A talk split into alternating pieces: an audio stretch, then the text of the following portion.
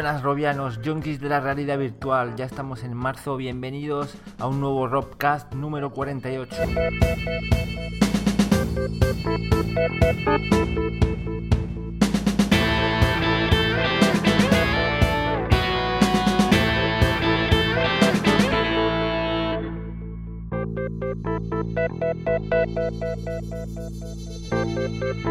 Muy buenas Ramón, ¿qué tal? Por fin esa precompra de HTC está abierta. Muy buenas Alejandro, muy buenas Robianos. Efectivamente, ya está ahí, ya se puede precomprar HTC Vive.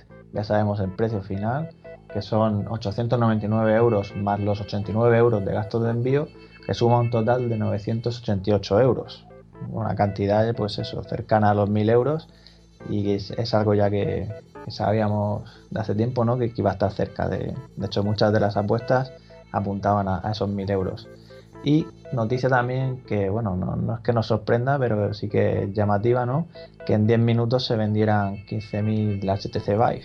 Sí, sí, de hecho la página se saturó un poco, hay gente que tuvo que esperar bastante para poder eh, comprar el HTC. Todavía fueron más si, si hubiera funcionado bien.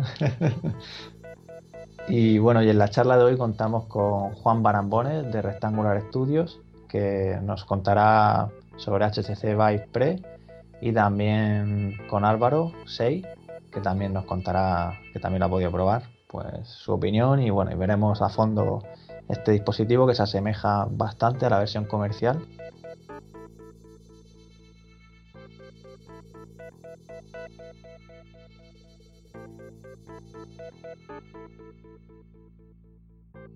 Thank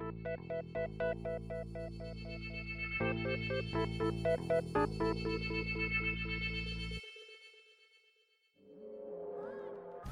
Muy buenas a todos, mi nombre es Rocío y soy la encargada del nivel de calidad de los estudios en VR Evo. Os invitamos a que conozcáis nuestros temarios, máster e instalaciones en vr-evo.com, además de conocer la opinión de nuestros alumnos, que ronda el 99,4% de satisfacción. Vaya, que parece que estoy en mi trabajo. Damos la formación más avanzada para que podáis dedicaros a hacer videojuegos, que sabemos es lo que más os gusta, pero también para inforquitectura, simulaciones, aplicaciones para realidad virtual, móvil o aumentada, grabación de vídeo 3 y cualquier cosa que se os ocurra dentro del mundo virtual. Nuevamente, descubrid nuestro máster en realidad virtual con prácticas remuneradas en vr-evo.com. Y por supuesto, estáis invitados a conocernos. ¡Nos vemos en el futuro!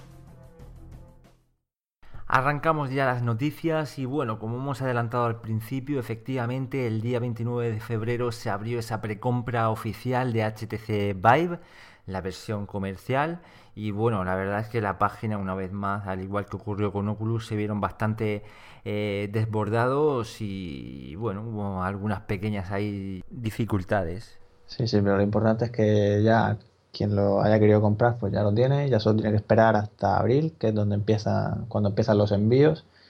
Y nada, y como tenemos ya vacaciones pronto con Semana Santa y tal, nos podremos relajar y que queda nada, queda nada para que lleguen esos dispositivos comerciales ya. Sí, sí, efectivamente. Como dices, esto se acerca y la gente yo creo que ya está apartando ahí los muebles para, para dejar espacio a HTC Vive. Y bueno, recordaros que el pack lleva evidentemente el visor con sus dos controladores de movimiento, las famosas maracas, eh, los dos emisores de Lighthouse y unos auriculares. Y además cuenta con Tilbrass, eh, Job Simulator y Fantastic eh, Contraption. Efectivamente, tres bueno, dos juegos y, bueno, la que sabéis, Tilbras es la de dibujo. Así que bueno, para entretenernos cuando llegue, pues tendremos. Y recordar que tenemos también ahí el censo oficial en nuestro foro. Si alguien anda despistado, estaría bien que nos lo dijerais y para hacer nuestras propias estadísticas aquí de, de Robianos. Sí, ya, hay unos cuantos que tienen incluso los dos encargados o que ha cancelado uno o sea, concretamente el de Oculus, ¿no? Para hacerse con, con Vive, en fin, hay de todo.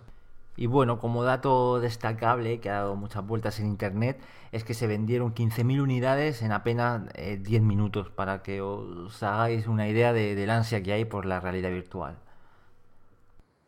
Y recientemente HTC ha anunciado la certificación Vive Optimized, que garantiza que aquellos equipos que lleven el sello pues ofrecerá una buena experiencia de realidad virtual con HTC Vive. Sí, las características prácticamente son, son clavadas pues el dispositivo también es muy parecido y nada, si tenéis una 970, una GeForce o una Radeon 290 vais bien y tenéis que tener también un buen procesador y 4 GB de RAM robianos. Y bueno, eh, no ocurre como con Oculus Ready, que sí que sacaron packs de ordenador con, el HMD. En este caso solo, solo se está ofertando el ordenador. Con lo cual, si queremos HTC Vive, pues habrá que hacer la precompra por separado. Sí, es un poco raro esto. Tienen ahí las Steam Machine. Yo imagino que pronto venderán el pack también. Sí. y bueno, el mismo día que se abrió la precompra de HTC Vive, también se hizo de Microsoft HoloLens para desarrolladores en Estados Unidos. Ese famoso pack de 3.000 dólares. Eh, pues ahí está. Yo creo que esto tiene que evolucionar un poco y de momento en Europa no, no ha llegado ni siquiera bueno, es importante que, lo ofrezcan ya empresas para que empiecen a, desarrollar contenido, ¿no? Aunque, bueno, eso de pagar 3.000 dólares, pues bueno, habrá empresas que puedan acceder a ello y otras que no, claro. Y nos vamos a otro bando, y no por ello menos importante, hablamos ahora de Sony, de PlayStation VR, que afirman que tendrá una calidad similar a la del PC. Y es que en la Vision Summit 2016 se ha hablado de números, han hecho exposiciones, y afirman que PlayStation 4 obtiene un rendimiento de un 60% superior al de un PC con las mismas especificaciones de hardware. Imaginar que formamos un ordenador con el mismo hardware, más o menos que una PlayStation 4. Mm, y aquí, en principio, según ellos, saldría vencedora PlayStation por ese sistema operativo, por tener menos cosas de por medio y también con ese interpolado que hace a, 120 frames. Es interesante ¿no? lo que comentan de, que si un juego alcanza los 90 frames en una GTX 970 en PC, pues no será problema el que llegue a los 60 en PlayStation VR, ¿no? Así que vamos, yo creo que son buenas noticias para los desarrolladores, aquellos que vayan a hacer juegos multiplataforma, pues genial. Ya hablamos ahora de Oculus porque hace poco un desarrollador que tiene ya la versión comercial de, Oculus Rift, pues ha hecho una comparativa del peso de esta versión comercial con nuestro conocido DK2 y en la que ha salido ganador el DK2 en cuanto a que pesa menos. Pero bueno, esto, como bien comentamos eh, en la noticia, hay que tiene su explicación, ¿no? De hecho, DK2 da un resultado de 441 gramos, mientras que el CV1 de 470, que es casi medio kilo, ¿no? Pero bueno, esto es porque estamos contando lo que son las cintas rígidas que lleva el CV1 y, y, bueno, y los auriculares también, que hacen que pese más. Y Palmer ha salido en la defensa, ¿no? Y ha explicado pues el porqué de esto, ¿no? Y básicamente lo que ocurre aquí es que el peso se reparte mucho mejor, es decir, no tenemos como en el decador los 441 gramos prácticamente en la frente, o sea, quiero decir, en la cara pegados, ¿no? En el caso del CV1, gracias a las cintas, pues se, reparte mejor, de manera que no, no sentimos ese peso ahí sobre la, cara, ¿no? Eh, yo en concreto lo pude probar en Alemania y la verdad es que han pasado meses y tal, me gustaría haberlo probado más, pero sí que recuerdo que sin duda alguna en comparación con DK2, no tenía nada que ver.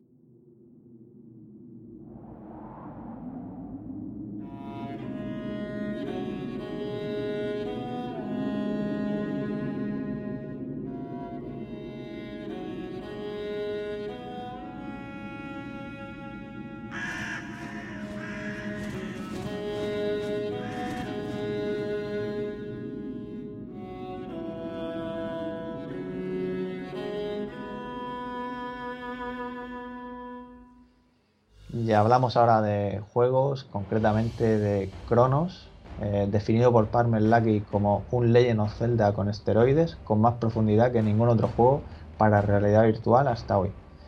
Eh, y bueno, importante destacar que es un juego en tercera persona, mm, no es el único en tercera persona que va en el lanzamiento de Oculus Rift, como bien sabéis, la verdad es que es una de las cosas que está dando mucho que hablar, ¿no? El tema de la tercera persona y que yo personalmente pues he podido probar Edge of Nowhere y la verdad es que claro, después de probar HTC Vive pues sí que es una experiencia totalmente diferente, que no quiere decir que sea ni peor ni mejor, ¿no? Habrá momentos para escala, no con Oculus Rift de momento, y momentos para, para este tipo de juegos, ¿no? Sí, bueno, ha creado un poco ahí de controversia y en el, en el, en el foro hay en cuanto un poco de, de debate, pero bueno, para mí también es real, realidad virtual y si quiero jugar un juego en tercera persona, qué mejor que jugarlo en realidad virtual. Y este juego pinta muy bien, se trata de, de un héroe que tiene que salvar a su tierra de un mal terrible y la aventura gira en torno a un laberinto que guarda el secreto necesario para restaurar la, la paz y lo, lo chulo es que solo se puede abrir durante un día, a, durante una vez al, al, año. Entonces el personaje va, va creciendo, va, va, teniendo más sabiduría y poco a poco vamos descubriendo todos los secretos. Sí, y además los creadores Gunfire Games eh, han anunciado que irán a través de Twitter compartiendo pues imágenes y características e información del juego hasta el día del lanzamiento, que como bien sabéis es el próximo 28 de marzo, que estamos ya ahí. Esto se acerca a Robianos y bueno, más de uno no, no, no, no va a salir de casa solo para necesidades bueno, básicas y primarias como ir a trabajar, comer. Yo no creo que el 28 de marzo llegue aquí a España uno de esos CV1. Yo creo que serán para abril. Pero bueno, quién sabe. El de, Juan, el de Juan nos vamos a su casa a jugar.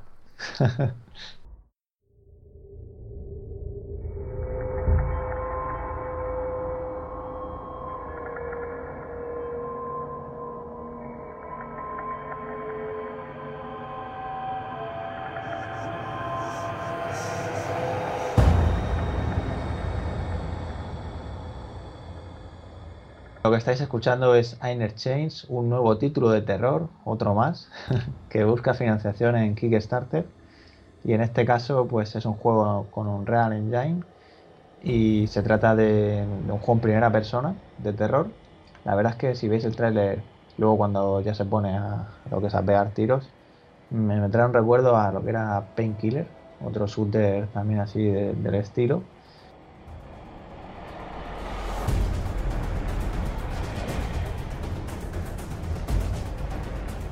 Y bueno, en cuanto a la historia, tras varios millones de años de evolución biomecánica, la humanidad ha vuelto a convertirse en una parte importante de este ecosistema.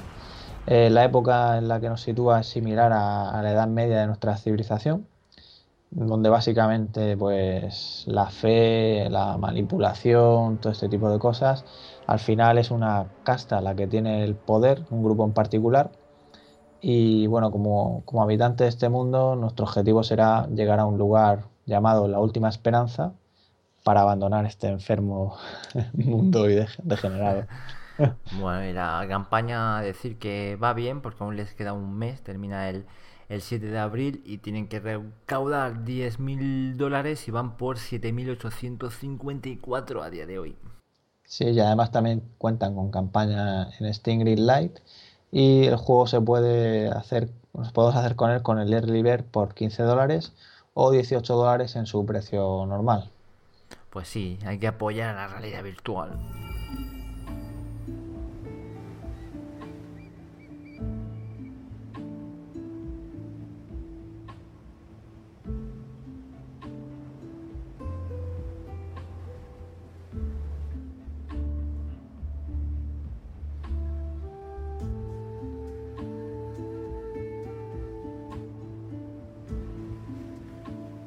Seguimos hablando de más juegos y ahora hablamos de The Climb.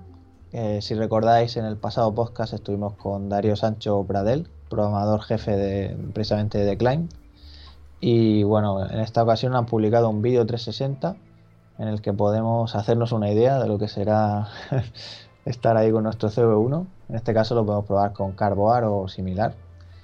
Y nada, una experiencia sí. curiosa una, una, pequeña idea, hay que recordar que cuando estemos ahí con nuestro CV1 vamos a tener ahí ese posicionamiento absoluto, se va a ver mucho más nítido y bueno, pero sí, una idea. Sí, sí.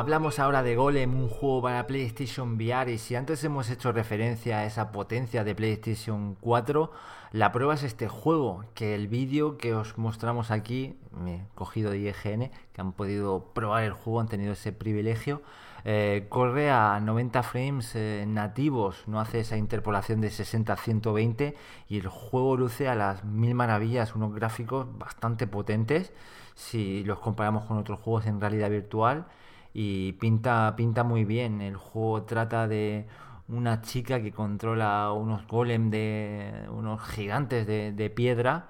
Eh, no puede salir de su habitación, está incapacitada y bueno, ya darán más, más detalles del juego, pero luce espectacular. Sin duda PlayStation VR va a contar con un gran catálogo de juegos y próximamente el 15 de marzo recordaros que hay un evento de PlayStation VR en el GDC de este año y a ver qué, nuevas sorpresas nos traen.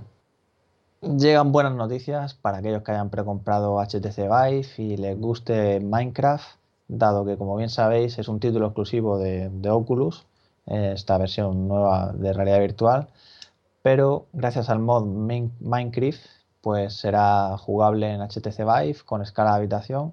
Eh, los creadores han anunciado que están trabajando en ello y bueno, este mod tiene ya su historia. Empezó con el DK1 y sigue, de hecho, con el DK2. Es compatible con el SDK 08 de Oculus y funciona con la versión normal de Minecraft. Sí, la verdad, yo nunca he jugado a este juego. No sé si Oculus Rift o la realidad virtual me hará entrar a este mundo y probar ahí a poner cubos y cosas de estas. Sí, no, pero el tema de ver tus construcciones, eh, poder acercarte por los lados, ¿no? verla desde todos los ángulos y sobre todo gracias a HTC Vive el poder movernos físicamente por, por estas, ¿no?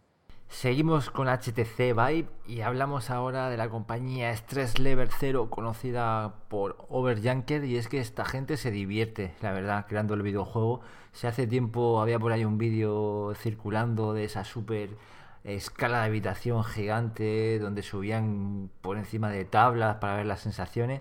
Ahora lo que han hecho es jugar en, modo cooperativo, eh, dos personas en un mismo lighthouse con dos cascos, dos ordenadores diferentes y se ven ahí, vamos, eh, jugando codo con codo y pinta muy divertido. No, yo la verdad es que las posibilidades de, del multijugador en realidad virtual son increíbles, ¿no? Lo que te digo, el poder compartir con tu compañero y tirarle el arma o darle el arma o darle un objeto de, verdad, ¿no? No darle un botón, sino cogerlo y dárselo en la mano. Son cosas que, que parece una tontería, ¿no? Pero cuando las pruebas en realidad virtual es, es otra historia.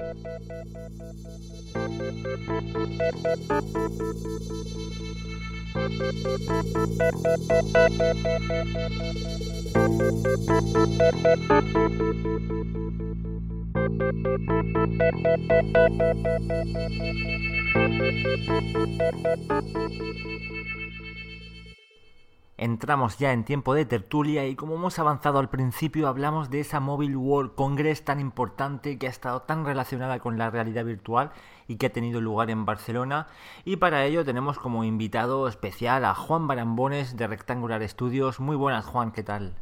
Un placer como siempre estar aquí, saludar aquí a todos los robianos que os siguen. Y también está con nosotros Álvaro Sey, que hacía ya tiempo que no, no volvía aquí a los uh, ¿Qué tal, Álvaro? Buenas tardes, ¿qué tal, chicos? Pues nada, encantado de, que me invitéis de nuevo ahí al Charlotte, como siempre. Saludamos también a Juanlo, ¿qué tal? Hola, ¿qué tal, Robianos? Un placer compartir estos momentos con vosotros si la alergia me lo permite.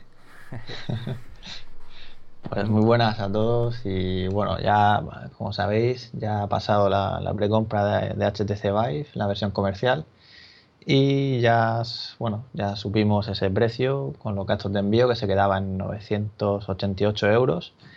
Y os quería preguntar antes de nada, pues, ¿qué os pareció el precio? Si, bueno, no sé. Un poco impactante. A mí me impactó, la verdad. Todos hemos especulado, siempre hemos hablado, ¿no? Cuánto podría, sobre todo por las referencias a, Oculus cuando se, especuló o se, se habló de que podía costar entre 300 y 400 euros. Y bueno, cuando salió el precio de, del CO1 de, Oculus ya nos, sorprendió. Esperábamos que fuese más, pero bueno, no estoy diciendo nada nuevo ni, ni creo que, supongo que lo mismo que todo, que todo el mundo, que, bueno, es alto el precio. Pero bueno, pues ya, ya os digo, es una tecnología nueva y demás, eso ya podemos debatir y demás, pero así de impacto me pareció alto. Y Juan, ¿qué, qué opinas tú sobre el precio? Bueno, yo creo que ahí, eh, yo creo que le ha hecho un favor a, a HTC, a Valve le ha hecho un favor eh, Oculus al poner un precio de partida caro para, para el, vamos, caro, eh, un precio más caro de lo esperado con el, con el Oculus. Y la gente ya no se ha extrañado tanto. Bueno, el Oculus vale 600, esto vale 800, son 200 euros más. Ya viene con los touch, pues es un precio eh, muy. Yo veo que es un precio muy bueno para, con, para, para lo que se pensaba, ¿no? Que había gente que decía de 1000 euros, 1200. Y hay que pensar un poco el precio sin IVA y sin, sin, nada, porque es un poco la referencia también, ¿no? Lo mismo que ha pasado con Oculus. O sea, claro, ya hablaremos un euros. poco del acabado y cosas así, ¿no? Yo, yo no digo que no, no, no, cueste lo que cueste, pero claro, de primeras, eh, como he dicho, las expectativas que teníamos bien, bien hechas o, mal, o mal hechas, pero eh, evidentemente es el, casi el doble, ¿no? De lo que habíamos pensado. Entonces, como que impacto, como digo, pues es y, y, bueno, pues eso, el, el, hecho de que pueda llegar a menos gente así de primeras, para, tanto para los desarrolladores y demás, pero, pero bueno, veremos más de eso también. A mí me pareció barato des después de lo que pensábamos que iba a costar. Tienes, tienes tres reservados. Claro. Claro, eso depende de, depende de la perspectiva que vieras, ¿no? O sea, si lo comparas con el precio inicial que iba a tener el Oculus, que iba a ser 300, 400 euros, dices, hostia, que vale el doble. Pero si lo comparas con el precio final de Oculus, dices, joder, está bien.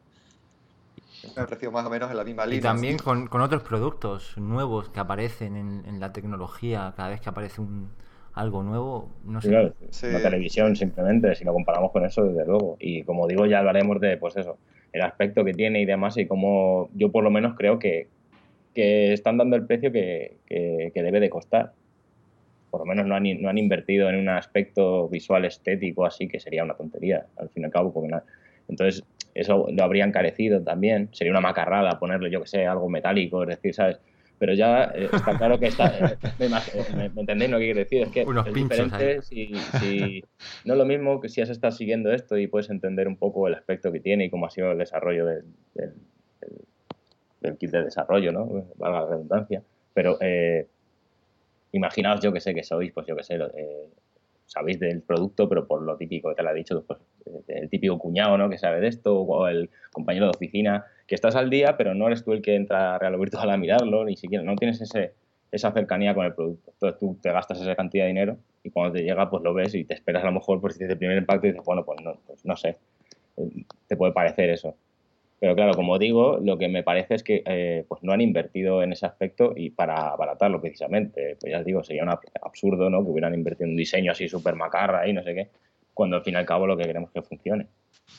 Pues yo, yo lo comparo el producto con, un, con el teléfono de Samsung, por ejemplo, por, no, por, por sin ir más lejos, y, y, y me parece que, es, que no tiene nada que ver. O sea, un teléfono, vale, tiene mucha tecnología, lo que tú quieras, pero esto me parece mucho más producto que un, que un, simple teléfono y al final dices, pues es que vale lo mismo prácticamente en una cosa y otra y vienen tantas cosas, vienen, es, viene tan completo con... con claro, y luego cuando lo pruebas y ya te metes al ajo, pues ya, ya, ya te quedas convencido completamente. Podías sí, sí.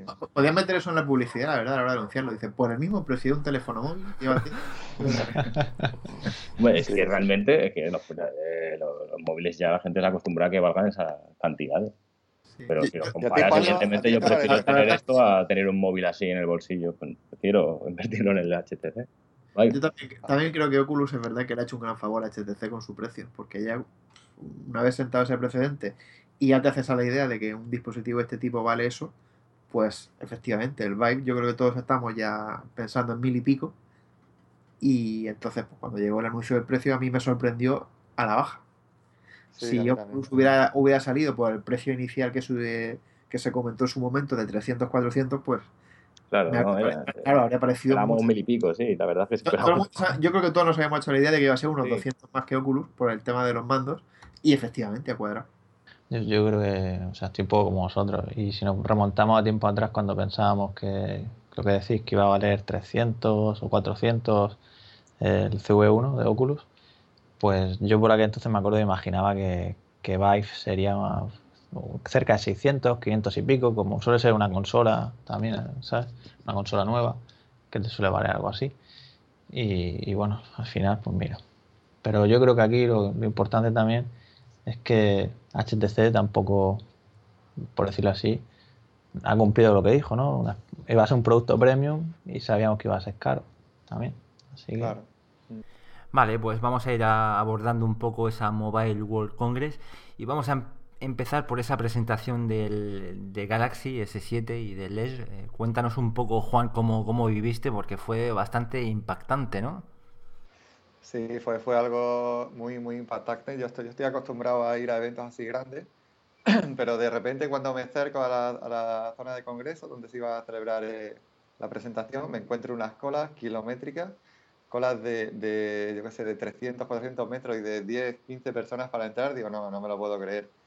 O sea, ya, ya ahí piensas que va va a haber algo grande, ¿no? Dices, pues, tiene que ser algo bastante grande. Y yo, lo siento, pero yo no puedo aguantar colas y me colé en la primera, me equivoqué, me fui a otra segunda y me colé también, porque, porque es que no, no, no, soy superior a mi fuerza. Cuando veo esas colas y veo que puedes estar allí eh, una hora esperando, yo qué sé, la gente espera, yo no lo entiendo.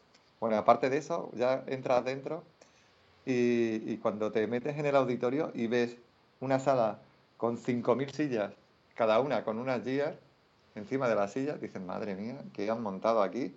Todas cableadas, completamente cableadas, sincronizadas.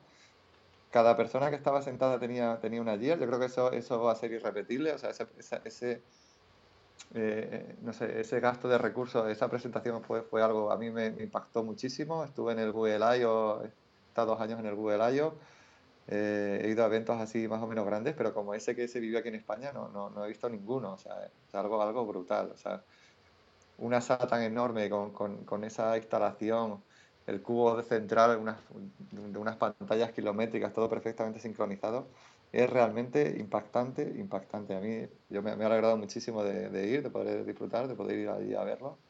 Y, y fue la verdad increíble, ¿no? Y luego te das cuenta de que debajo de la silla había otras, otras 5.000 Galaxy Gear, ¿no? O sea, había eh, 10 10.000 Galaxy Gear allí en ese recinto. Y madre mía, qué despliegue. Solo, en- solo si, si contásemos el precio de mercado, estamos hablando de un millón de euros. Solamente en eso, ¿no? Luego me estuvieron explicando que el sistema de cableado para sincronizar todas también estaba todo metido debajo del suelo técnico, con lo cual debieron estar trabajando un montón de técnicos durante, durante días para, para colocar todo eso. Y te da un poco idea del poderío de, de- de- de los presupuestos que manejan estas grandes empresas, Samsung en este caso, ¿no? A la hora de presentar un producto, ¿no? No creo que, que- que nadie haya dedicado tantos recursos ni tanto dinero a presentar un producto como ha hecho Samsung este año con el teléfono, eh, con el Galaxy S7 y sobre todo con la realidad virtual que estuvo presente durante toda, toda, eh, durante toda la presentación. ¿no? Pero cuéntanos el, el- el momentazo, el momentazo... El momentazo, eh, como todos sabéis, fue cuando apareció Mark Zuckerberg, pero nadie se dio cuenta porque todo el mundo tenía, tenía las gafas puestas, incluido yo, y de repente anunciaron el nombre y fue como una explosión. Toda la prensa que estaba en esos momentos alrededor, ¿no? Estaba, para que os hagáis una idea, estaba la parte central con el cubo eh, que hacía de televisión, que daba a los cuatro lados. Yo me puse en una diagonal, con lo cual tenía una imagen muy, muy chula. De, no veía el frontal de la, de la televisión, sino que veía como un ángulo y se veía muy bien. Pero de repente eh, habría decenas, me atrevería a decir, cientos de periodistas se agolparon al cubo central a hacer fotos a Mark Zuckerberg y aquello fue como una, como una explosión. O sea, eh, realmente fue, fue la estrella del evento, aparte del, del, del propio teléfono, ¿no? Pero fue la estrella del evento y, y muy curioso cómo una persona puede atraer tanto a la, a la prensa, a los medios, ¿no? Lógicamente esa la, esa era la noticia, ¿no? En la parece curioso, pero la presentación del Samsung, ¿no? Que, que sea la noticia el Mark Zuckerberg. Fue, fue muy curioso ese momento y, y como se ven las imágenes, en algunas fotografías, todo el mundo está en su, viendo la presentación de Gear y de repente aparecen, ¿no? Muy- Sí, se ve el tío bajando a- al lado, un po- un poco siniestro. Sí. Sí, sí, un poquito de miedito, ¿no? Como he dicho yo. Un poquito de. Un poco creepy. Pero sí, ¿A sí. vosotros qué os pareció así? ¿Qué, qué os ha parecido esa imagen? Porque se ha hablado mucho de esa imagen. ¿Qué os ha parecido esa imagen de Sí, todo sí, el no. mundo metido en su burbuja virtual y de repente aparece ahí más? A, a- a mí mí sabe a me- a- ¿eh? ¿sabe a qué me recordó a mí? A, a Matrix cuando están todos los huevos puestos ahí con, con Todos los tíos enchufados ahí, cada uno en su eso. Yo me, me vino un momento a la mente y digo, mira, todos ahí en su mundo virtual y no se dan ni cuenta de lo que hay fuera. Es una visión del, del futuro, de lo que de lo que va a venir. Es una, una crítica. Y esa visión se ha plasmado muchas veces, ¿no? En videoclip de Pearl Jam, en un montón de... Por eso digo que da un poco de... Es un poquito inquietante, pero curiosa. Sí, fue una apuesta clara de Samsung, eh, una apuesta clara por la red virtual y no, podía faltar Zuckerberg, claro, que, quien más ha hecho quizás por esto, ¿no? Aparte Que de- precisamente de- estuvo explicando ahí el tema este de, del, del streaming, ¿no? 360, la que es las mejoras que habían hecho. Sí, estuvo hablando un poco en general de todo, de todo, pero sobre todo Samsung quiso dejar claro que ellos apuestan por la red virtual y, y nada mejor que, que aprovechar ¿no? que estaba ahí Zuckerberg, que ya es, el- no sé si lleva dos o tres años viniendo a la mobile, ya es como un habitual, ¿no? Casi se diría. Pero ahora casi era cita obligada, ¿no? O sea, era la presentación de quizás la, la, la más importante que ha habido en, en la mobile y no podía faltar él, claro. Y es un golpe muy fuerte, ¿no? Para, para dar a conocer la realidad virtual. No me han comentado también, pues eso, que los, en ese día y, y, y los, y los siguientes, pues eso, en la Plaza Cataluña se podía ver mucha gente con, con guías VR por ahí puestos, por todos lados, ¿no? En las paradas de autobús. Pues Eso como de repente, de un día para otro, pues 5.000 guías allí en Barcelona, ¿no? Repartidas y todo con gente de la mobile, ¿no? Eh, bueno, de, la presentación, que era casi todo gente que fue a la mobile. Claro, no solo el que asistió, sino, pues eso, eh, la repercusión en toda la ciudad. eh, Sí, sí, sí. sí. era la ciudad día de la, de la realidad virtual. Sí, ha sido en general una apuesta. Todavía no se ha visto mucho, eh, no se ha visto mucho en la mobile, pero sí que te dabas un paseo por allí y había muchas empresas, muchas que tenían que ya tir- eh, que era como una especie de canal más, de, de- un canal de comunicación más, ¿no? La red virtual. Tienes las típicas pantallas de televisión, tienes otra serie, tienes las tablets y tienes también pues tus gafas de red virtual donde puedes ver algún contenido relacionado con la empresa en sí. Y en cuanto al teléfono en sí, al Galaxy S7, eh, ¿lo estuviste probando? ¿Qué, qué te pareció? Mm, Yo la verdad tengo el S6, eh, así a priori a primera vista lo toca, lo coge y no es tampoco, no nota mucha diferencia. La diferencia yo creo que se ve más bien dentro y, y, o sea, está más bien en el interior y, y yo particularmente, si tuviera un S, que eso creo que puede llegar a ser un problema para Samsung, ¿no? Pero yo si tuviera un S6 tampoco tendría esa necesidad de cambiar al S7, ¿no? Es decir, mm, ahí es un poquito, un terreno así un poco complicado quizás, porque sí que es un teléfono más nuevo, pero yo no veo, no creo que haya unas mejoras que digan, madre mía, ¿no? Qué, qué salto tan grande de un teléfono a otro. Pensaba ya que, que, que cada vez eh, es más difícil crear un teléfono que, que, que diste mucho del anterior, porque cada vez ponen el listón tan alto que realmente lo tienen complicado a la hora de innovar, ¿no? A la hora de, de sacar un producto de mucha, mucha mayor calidad, que haya un, un salto realmente que merezca la pena, ¿no? Entonces, aquí puede ser que Samsung pueda tener un problema, ya, ven, ya venía flaqueando la venta de móviles, y, y, por ese motivo no creo que vendan más teléfonos. Sí que va a ayudar mucho, de, sobre todo el tema de la red virtual, ¿no? y, eso, y por eso se han apoyado tanto, ¿no? porque, porque saben que es una... Eh, realmente va a ser algo que lo, que lo diferencie del resto, ¿no? La red virtual, de hecho, es el primer teléfono, el único teléfono, diría yo, que lleva asociada a todo, a todo un ecosistema de red virtual tan potente como el que lleva Oculus. No hay, no hay ningún teléfono que lo tenga en estos momentos. Vale, y también cuéntanos un poquito qué tal esa cámara que ha presentado Samsung para grabar vídeos en, en 360. Pues ahí sí que esa sí que me gusta bastante. Es una cámara pequeñita, eh, parecida así como una bola de billar, quizás un poquito más pequeña. Casi diría del mismo peso, pesa bastante, no penséis que es una cosa así ligera. Y ahí sí que me parece que es un acierto, ¿no? La cámara es un acierto porque va a permitir grabar eh, pues, prácticamente como la teta, ¿no? Va a permitir grabar, pero sobre todo que va a estar integrada dentro de todo el ecosistema que tiene Gear, con lo cual va a ser muy cómodo eh, grabar el contenido y que después se pueda reproducir no solamente en Gear, cuando hablamos de Gear, o de, o de, la aplicación dentro de la aplicación, todo el mundo eh, estará pensando también en, en, Facebook, ¿no? con lo cual va a ser un, un, una forma de dotar de contenido 360 muy sencilla ¿no? para el usuario. Quiero decir, cualquiera que tenga una cámara de esa, automáticamente va a poder compartir en Facebook cualquier contenido 360. Entonces, entonces me parece que es un gran avance. Es una pena que no sea estereoscópica, pero, todo el mundo pensaba en ese prototipo que hicieron, que tenía pinta de estereoscópico y, y quizás sea el siguiente salto, ¿no? Yo seguro que ya está eh, desarrollando la, la siguiente generación. La cámara en sí me parece un Además, acierto, este, este- este tipo de cámaras normalmente hasta ahora siempre estaban, yo creo que más orientadas a, a los desarrolladores, ¿verdad? Más que a lo que es al usuario final. Y esta cámara yo la veo como algo para, para todo el mundo, o sea, para que te la lleves de tus vacaciones y lo grabes todo en, en 360 grados. Absolutamente. Es una cámara pensada para el usuario. Sea, no y, y lo que está haciendo, lo que se está haciendo ahora de forma profesional, digamos, con, con los rigs de GoPro, etcétera, Mm. se va a poder hacer dentro de un par de meses o tres, pues con esta cámara, con lo cual el, el- el avance realmente es grandísimo. ¿no? Y luego da igual que tenga, que decir, da igual que los GoPro tengan muchísima más calidad, etcétera, etcétera, porque al final cuando tienes que meter el vídeo para que lo vea todo el mundo, empiezas a comprimir, a comprimir y al final te queda, te va a quedar algo de una calidad similar, con lo cual es tontería hacer algo de, de- con, con- generando ahí, gastando recursos, un montón de recursos para que luego llegue el vídeo y te lo comprima, ¿no? Y te lo, te lo destroce todo, digámoslo así. Sí, sin duda, yo creo que dará mucho que hablar esta cámara. A mí los vídeos 360 aún no terminan de convencerme, pero para fotos sí que me llama muchísimo más la, la atención. Mira que yo no me suelo marear, pero en cambio con vídeos 360, si no están muy bien hechos, eh, no, no me terminan de, de convencer a mí aún. No, y sobre todo pues el estereoscópico también pues se echan falta, ¿no? Pero de todas formas es un paso muy, muy grande para, por ejemplo, pues eso, en, en fechas así más allegadas como Navidad y tal, que hemos visto otra vez estos ejemplos y demás.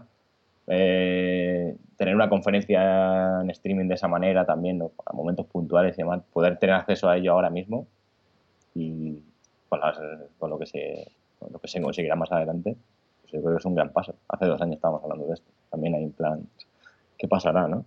Que yo por mi parte me parece genial eso, como ha dicho Juan, lo de, de llevarte de la cámara de viaje. Pero es que ya me sorprendió en su momento lo que es la aplicación esta de cámara Carboard que sacaron para, para el móvil, para cualquier móvil. Que simplemente, como siempre, giras tu móvil 360, ¿no? Y, y te las haces estereoscópicas. Y, y bueno, si no hay movimiento y tal, la verdad es que salen muy bien. Yo, la verdad es que este tipo de cosas, como dices, para recordar, nunca mejor dicho, recuerdos, ¿no? de- del viaje. Algo muy útil. Y una de las sorpresas que hemos tenido en, en este evento ha sido la presentación de las gafas de realidad virtual de, de LG, ¿no? que vienen de la mano del G5. Un móvil que, por cierto, a mí me ha encantado porque parece que, que desde hace años no se veía nada por parte de, de- nadie, ni, ni Samsung, ni Apple, ni, ni nada, de sacar algo tan, tan radical ¿no? como, como este teléfono, con el tema de, de que se puede desmontar como si fuera un, un arma, quitarle el cargador, ponerle otra, una serie de, de locuras ¿no? que le han añadido que me, me han llamado muchísimo la atención y es algo que ya digo que no que hace mucho tiempo que no conseguía nadie. Y bueno, y lo que es el, las gafas de, de realidad virtual, por lo que tenemos entendido, van independientes del, del teléfono, es decir, lo que es la pantalla, llevan su propia pantalla, se conectan al móvil por un cable y bueno, Juan, tú has tenido ocasión de probarlo, ¿no? Sí, yo las he probado. Yo quizás tengo que dar una de cal y otra de arena. Me parece un- una, me parece una buena idea separar un poco el móvil de lo que es en sí la pantalla. O sea, me parece que el resultado está bien. Eh, lo que pasa es que quizás LG ha debido, eh, quizás se ha precipitado y ha sacado un producto que no tiene la calidad suficiente, ¿no? Sé si era por la demo o por, por- porque no está, está todavía en fase en fase beta, no, no sé exactamente, pero no se veía con cierto retraso. La experiencia para gente ya que ha probado otras cosas mm, deja que desear, pero sí que resaltaría el concepto, ¿no? Es muy cómodo eh, ponerse unas gafas que no pesen eh, como pesan, eh, por ejemplo, la- las Gear, ¿no? O sea, esa, esa ligereza se nota un montón. Es un primer paso y, probablemente en, versiones, en futuras versiones, si es que siguen desarrollando el producto, se llegará a una calidad bastante aceptable. Ahí creo que es un acierto. Lo que pasa es que a mí, por ejemplo, a mí me ha chocado un poco que, que- que habiendo ya precedentes de otros dispositivos de, de realidad virtual en el mercado, pues hayan sacado algo así, ¿no? Unas gafas que, que parece que se quedan tan, tan cortas en cuanto a, a prestaciones. Digamos que si fuera que si fuera algo nuevo que no, que no existieran ni, ni guía VR ni nada de lo que hemos visto hasta ahora, pues igual podía pasar, ¿no? Pero, pero claro, ya, ya llevamos ya un tiempo con, con este tipo de dispositivos y a mí me ha sorprendido que, que saquen algo que, que parece que, que le falta ese punto. Totalmente de acuerdo. Yo antes de ir, eh, tuve, me comentaron dos, dos personas eh, que las habían probado. Uno me dijo que muy bien y otro que muy mal. Entonces ya me extrañó, ¿no? O sea, mm, ya me dijo, "Joder, uno me dice muy bien y otro muy mal, ¿no? Entonces yo cuando las probé eh, vi que, que, que mal. O sea, uno está acostumbrado a un, a un estándar Pero, muy alto. ¿En qué sentido? Y, y claro, y dices, hostia, es que te- tenéis que hacer algo muy potente para que ya eh, para que llame la atención ¿no? y digas, madre mía, ¿no? Qué cambio, ¿no? Y eso no lo han conseguido. El, el- Pero ¿cuál es el problema comparándolo con, con una Gear VR? Para que nos hagamos una idea. Sobre todo el, eh, la visión es mucho menor. El, eh, el ángulo de visión es mucho menor, no sé cuántos grados tendrá, pero, pero no son muchos. Es bastante reducido. Había retraso. en Mucho la lag. imagen. Ya- Yo he leído cosas de lag, de cuando me veis la cabeza que tardaba mucho en. Muchísimo, o sea, eh, moviéndola despacio eh, había, pero despacio, Sí. despacio había, y moviéndola deprisa ya era eh, algo. Entonces, no se puede sacar un producto así, Sí, eh, sí. es preferible que no se saque. O sea, si, si alguien que no lo ha probado nunca lo prueba, le va a resultar así un poco. Anda, qué bonito, ¿no? Qué curioso, ¿no? Pero alguien que ha probado ya otras cosas, pues lógicamente Sí, va a decir. Por- eso yo, yo, vuel- yo vuelvo a lo de antes, ¿no? O sea, que decidan sacar un producto así, con pantallitas pequeñas, independientes del móvil y con un FOV reducido, encaminado a cierto tipo de cosas, pues se puede entender. Pero no puedo entender que, que en 2016 saquen un producto que tenga lag. O sea, es que eso es lo que no me cuadra. Como, ¿Vale? Eh, Has decidido enfocarlo, yo que sé, al cine virtual, a lo que quieras. Pero, ¿cómo tiene lag el, el movimiento de la cabeza, el head tracking? O sea, es que no. Yo no sé si era por motivo de las de, de los dispositivos que no los estaban bien configurados o no sé, no sé, pero sí que totalmente de acuerdo, no se puede presentar un producto así. ¿Y sabéis, eh, te llegaste a fijar cómo se conectaba? No, no me acuerdo si en las especificaciones lo tenemos, si es con un... El USB 3.0C. Ah, sí. pero no, es C, o sea, porque la transferencia ahí es muy rápida. Tiene que ser algo de software, a lo mejor. No es un cable simplemente, creo que es también un, un, un USB-C. Y ahí sí que es verdad que en la demo tenía muchos cables para que no se las llevara nadie y era un poco incómodo. Pero son bastante cómodas. Eso sí que hay que, hay que decir Eh, algo en su favor. En ese sentido, tú que llevas gafas, si no me equivoco, eh, bueno, supongo que lógicamente pesa más que unas gafas normales, pero mucho, mucho más. Un poquito más, muy poco más, ¿eh? O sea, no es una cosa muy ligera, sorprende lo ligero que es. Cuando metan unas lentes un poco más, que abran un poco el ángulo de visión y, y unas pantallas de un poquito más calidad y sobre todo quiten ese retardo, pues sí que va a ser muy, muy A, diferente. a mí, yo opino igual que tú, que la idea me parece muy buena. O sea, que lleves tu móvil en el bolsillo y que con un cablecito se conecte a las gafas y que sean independientes y tal, pues yo creo que está, que está muy bien, ¿no? O sea, que pues tiene, que es prometedor, pero, pero claro. Una Está muy bien, sobre todo porque te permite pasar más tiempo, mucho más tiempo con unas gafas que de la otra manera, ¿no? Eso se Claro, mucho. conservas lo que es la batería del teléfono también, entonces, pues. De todas maneras vamos a confiar en que sea un software muy verde aún, porque es que mi- mira que mira que extraña que, que vaya tan mal. Igual mm, lo No. mejoran un poco. Una preguntita, es una, una curiosidad. ¿Se utiliza el teléfono aparte a la vez como controller o como de alguna otra forma a la vez en la- a la hora de, de- de ejecutar la experiencia de la aplicación, digamos? Bueno, el teléfono realmente es quien, quien, donde seleccionas el tipo de contenido que quieres visualizar y simplemente la gafa proyectas. No, o sea, es decir, no, no interactúas con el teléfono en ningún modo ni nada, porque sería curioso ver ese, en ese apartado, ¿no? Si, Estaría bien que fuese como un mando, ¿no? Como el típico el mando de los, los touch que va a haber con estos otros dispositivos. Así que sería Claro, no, hombre, porque, como digo, ¿no? Salvando estos errores, entre comillas, ¿no? Que comentas así y tal, pues no dejaría de, no deja de ser interesante que, pues de este modo, el tenerlo eh, conectado al teléfono, pues usarlo como mando, como, Como controlador de movimiento. claro. claro. Estaría bien como controlador, sí. La verdad es que no es una mala idea, o sea, incluso usarlo así en plan como el volante del mando de la Wii, ¿no? Eh, Con, con- de volante para inclinar un Sí. sitio a otro. Claro, Sí, si sí, sí, tienes un puede- dos ciertos- independientes y es, eso es, es interesante, ¿no? El poder tener acceso a ese teléfono nada más que no, no solamente para que streamee la, la experiencia, ¿no? Sino poder usar la pantalla y demás. Yo Un mini HTC ahí pequeño. Sí, o sea, yo estoy seguro de que esto es el futuro, no, no poner el móvil ahí delante de los ojos.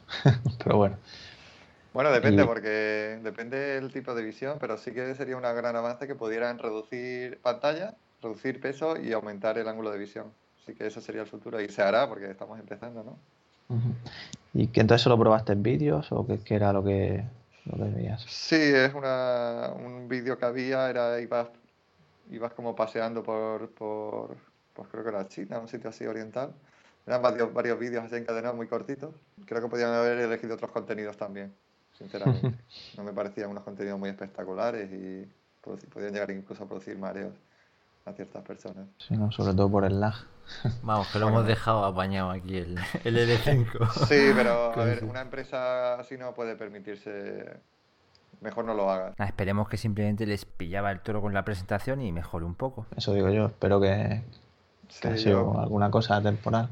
Bueno, y antes de que, de que nos metamos a hablar de, de, HTC Vive, que lo habéis podido probar tanto tú, Juan, como Álvaro, eh, ¿qué, ¿qué, más pudiste ver de realidad virtual en el, el, Mobile World Congress? Bueno, pues como he dicho antes, había muchas empresas que llevaban eh, contenidos en realidad virtual. Samsung tenía allí una especie de... No, no lo probé porque había colas y, y tampoco me apetecía mucho. Eh, estaban allí en una urna que nadie las podía tocar, las, las gafas de... ¿HoloLens? De Microsoft, las HoloLens. Muy bonitas, está muy bien.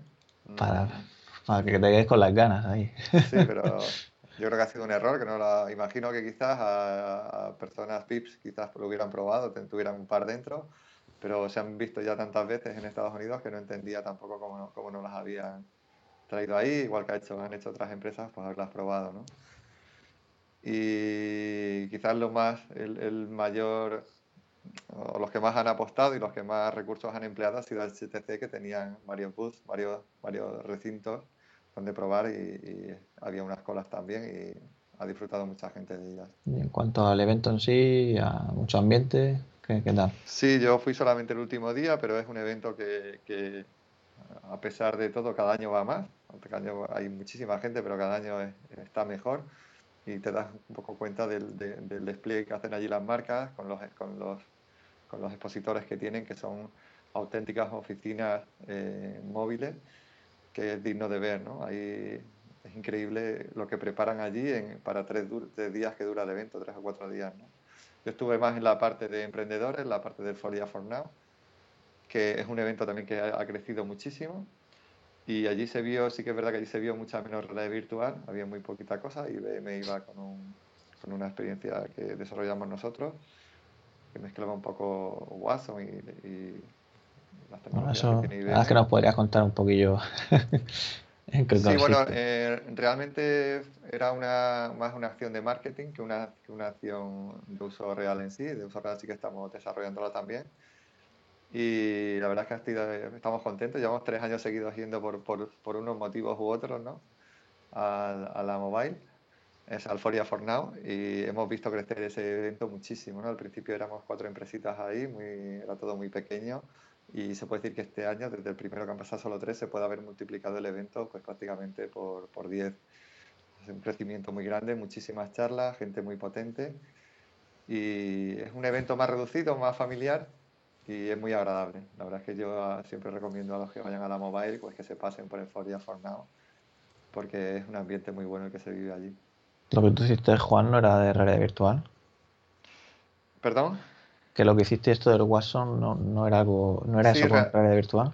Realmente lo que llevamos fue una experiencia de marketing, eh, era un poco para atraer gente al stand y lo que veía simplemente era en un entorno virtual veías un vídeo que te explicaba qué era la tecnología Watson y, y, cómo se podía utilizar. No era una interacción en sí con Watson. En eso estamos trabajando ahora y a ver si para este verano podemos tener algo ya listo.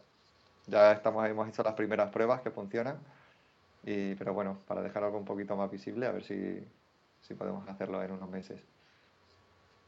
Y ahora vamos con algo que todo el mundo espera ansiosamente, que es HTC Vive en el Mobile World Congress estaba la versión pre, también estaba la versión comercial en una vitrina, no se podía ver. Y bueno, pues coméntanos Juan, tú que has trabajado ya también con la anterior, eh, así, ¿qué, ¿qué, diferencia ves en el pre respecto a la versión, al primer kit de desarrollo, en cuanto, por ejemplo, la, la ergonomía, peso, ¿qué, ¿qué, has notado?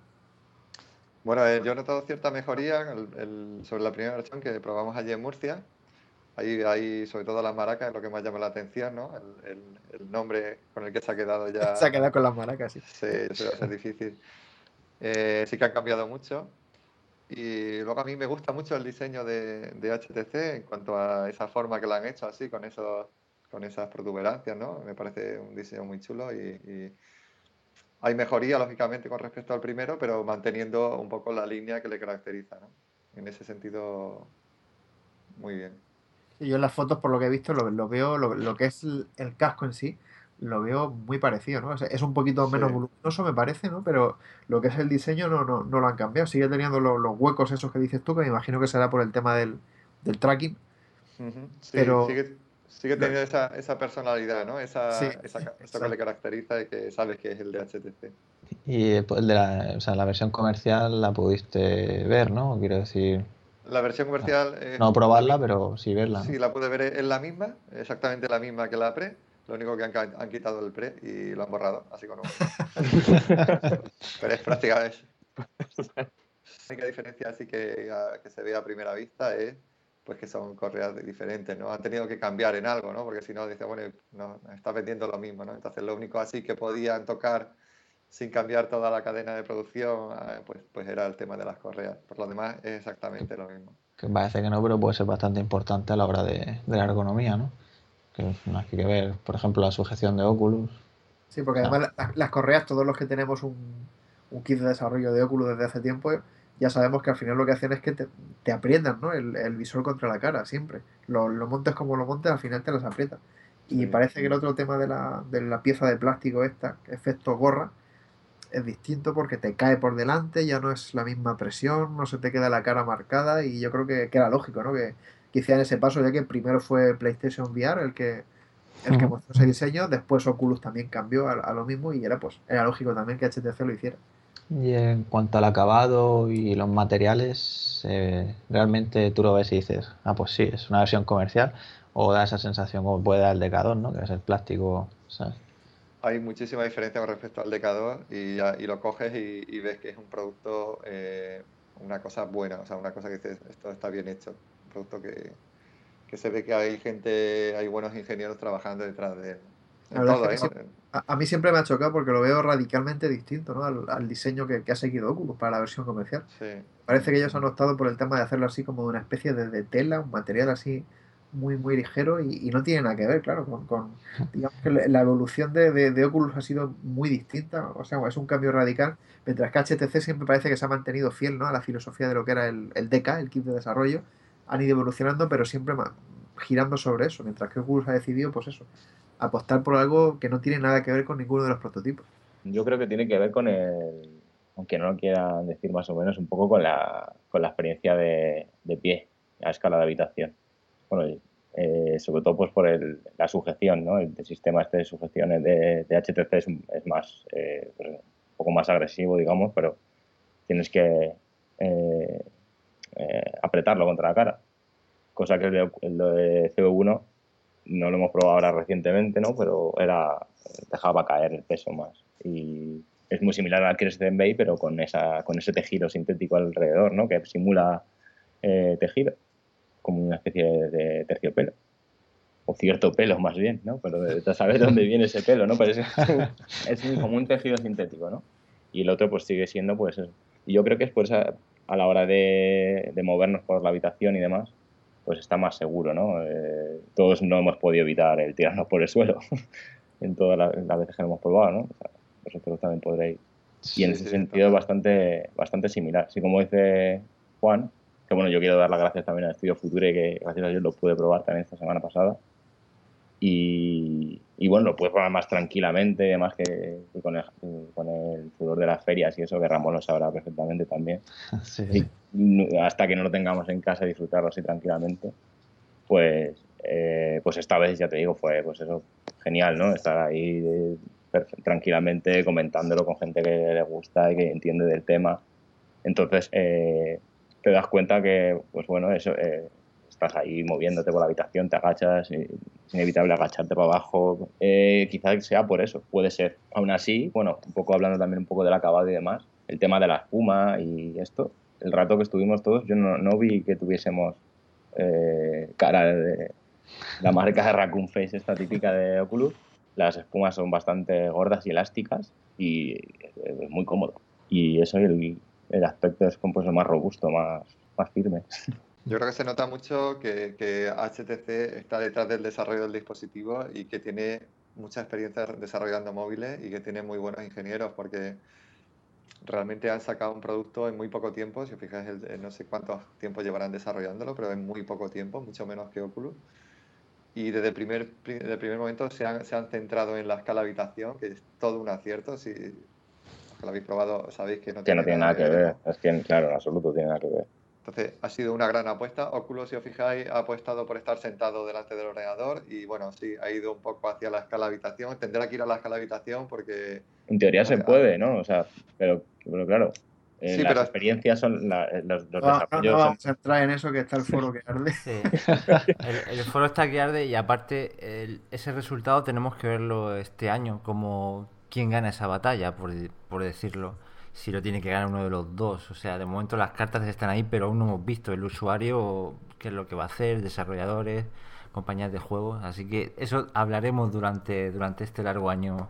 solamente dejar el detalle de que yo creo que si Oculus ha decidido retrasar el touch, debe ser por algún tipo de ajuste relacionado con esto. Claro, es lo que te decía que HTC desde el primer momento lleva desarrollando esto, con lo cual ya lo tiene muy pulido.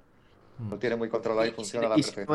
Si no, hubiera, sido por la entrada de HTC, pues probablemente Oculus ni siquiera se hubiera molestado en, Exactamente. seguramente. Bueno, Sony ya también ya empezó con eso, ¿eh? Sony ya tenía esos dos mandos, con lo cual permitían también un cierto tracking dentro de, Sí, pero yo creo que más parecido a Oculus también, en el sentido de 180 grados, mirando hacia adelante y tal, y no, no en plan de caminar y desplazarte. No, de hecho es que si te pones hacia atrás, la cámara está, bueno, ya sabéis, oclusión, con el de VR. Ya veréis cuando colguemos los Constellation ahí en, en el techo, apuntando para abajo, del revés. llegará. Bueno, pues si queréis volvemos un poco de nuevo a HTC Vive, a esa prueba que habéis hecho y, vamos a imaginar que lo tenéis ya puesto de nuevo. Bueno, Juan no lo tiene que imaginar, se lo puede poner ahora mismo, pero luego hablaremos de eso. Se me lo quitado hace media hora. y bueno, hablarnos un poco de la experiencia. Empezamos por esas lentes Fresnel. Sin duda una de las grandes características de estos nuevos HMDs. Eh, no, pues eh, depende de la experiencia de, las, de, las, de las aplicaciones que pruebes. Si he notado, pues eso, según la resolución y demás, pues puedes ver más eh, dientes de sierra, ¿no? Pero no el, el, efecto rejilla, creo que sí se ha disimulado un poco más todavía.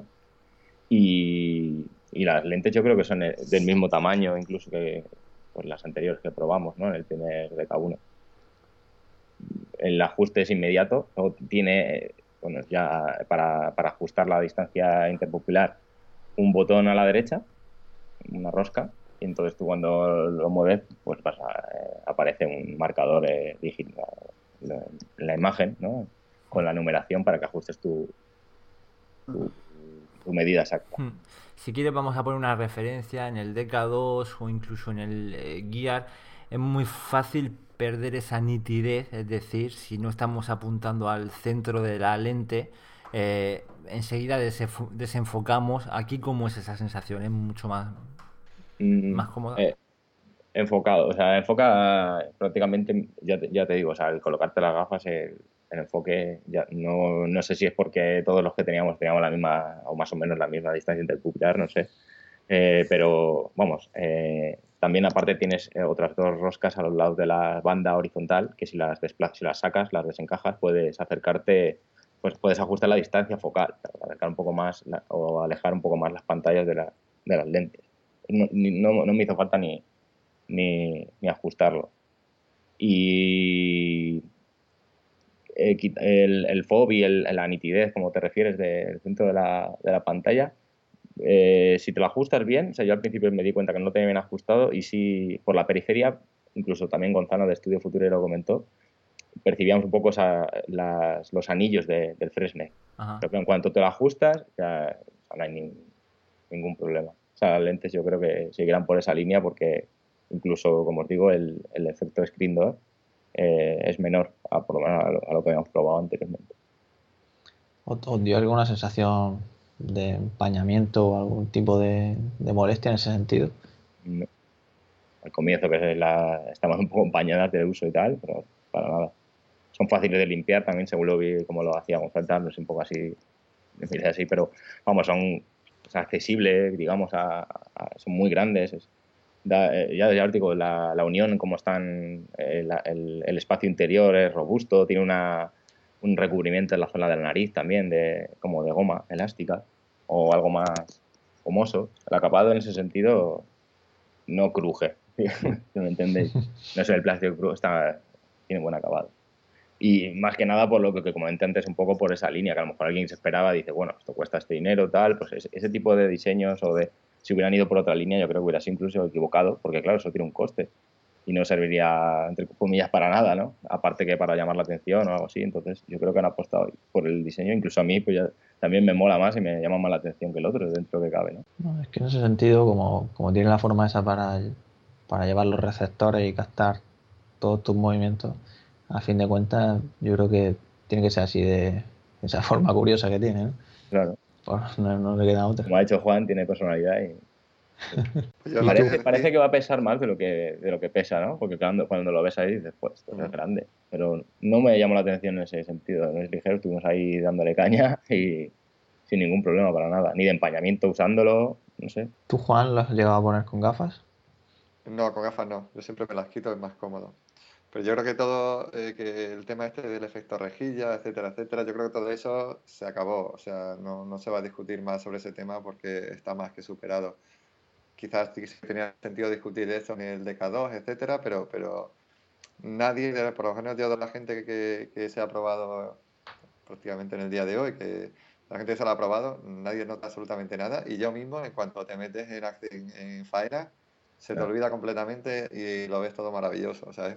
Claro. No, nosotros una- también por insistir un poco, porque claro, Claro. siempre hacemos hincapié en ese tipo de detalles y lo hemos hablado siempre, pero, pero vamos, es que Eso ya se termina. ya- de zoquete ya- con todo lo que proporciona pues en ese momento, ¿no? Si no has estado mirando pues a, a lo largo de este tiempo esto, pues Hombre, es ser un poco radicales. Yo creo que, yo creo que sí que tiene que mejorar y mejorar a- aún más, eh, porque si lo buscas lo vas a encontrar. Yo creo, por muy bien que se vea, claro. Claro. y si comparamos con DK1 y DK2, pero es que siempre vamos a comparar con el anterior y van a Pero salir el- productos. dejándolo claro, o sea, si, si no estás en las experiencias y estás en la sala blanca, esta típica de carga, seguro que veis efecto rejilla, Sí, sí, vamos, sí, porque sí, se comenta.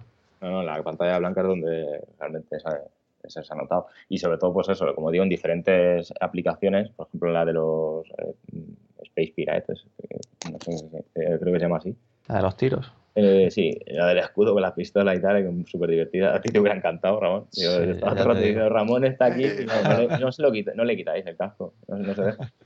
Pues esa mm, aprecié por más eh, dientes de sierra y demás en ese sentido, pero supongo pues eso, de la resolución de la, del, de la demo. Pero, pero insisto, o sea, lo que ha dicho Juan y tal, es que ya está, te metes en esa experiencia y es- yo creo que es un poco de cazurro también, pues llegar y decir, "Joder, esto se ve mal. Yo no, no va a ser tanto como, pues eso, evidentemente en el DK1 todos lo dijéramos, lo pensamos, pues, pues se ven estos cuadrotes, ¿no?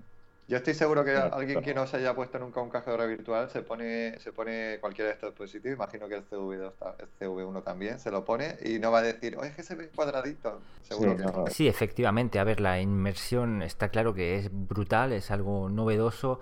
El efecto más reducido de, de la rejilla lo vamos a olvidar en dos minutos, pero gente más purista en, en imagen, que, que se fije más, que compare con, no sé, una televisión 4K, eh, la diferencia aún está ahí y es algo que mejorará y no debemos conformarnos.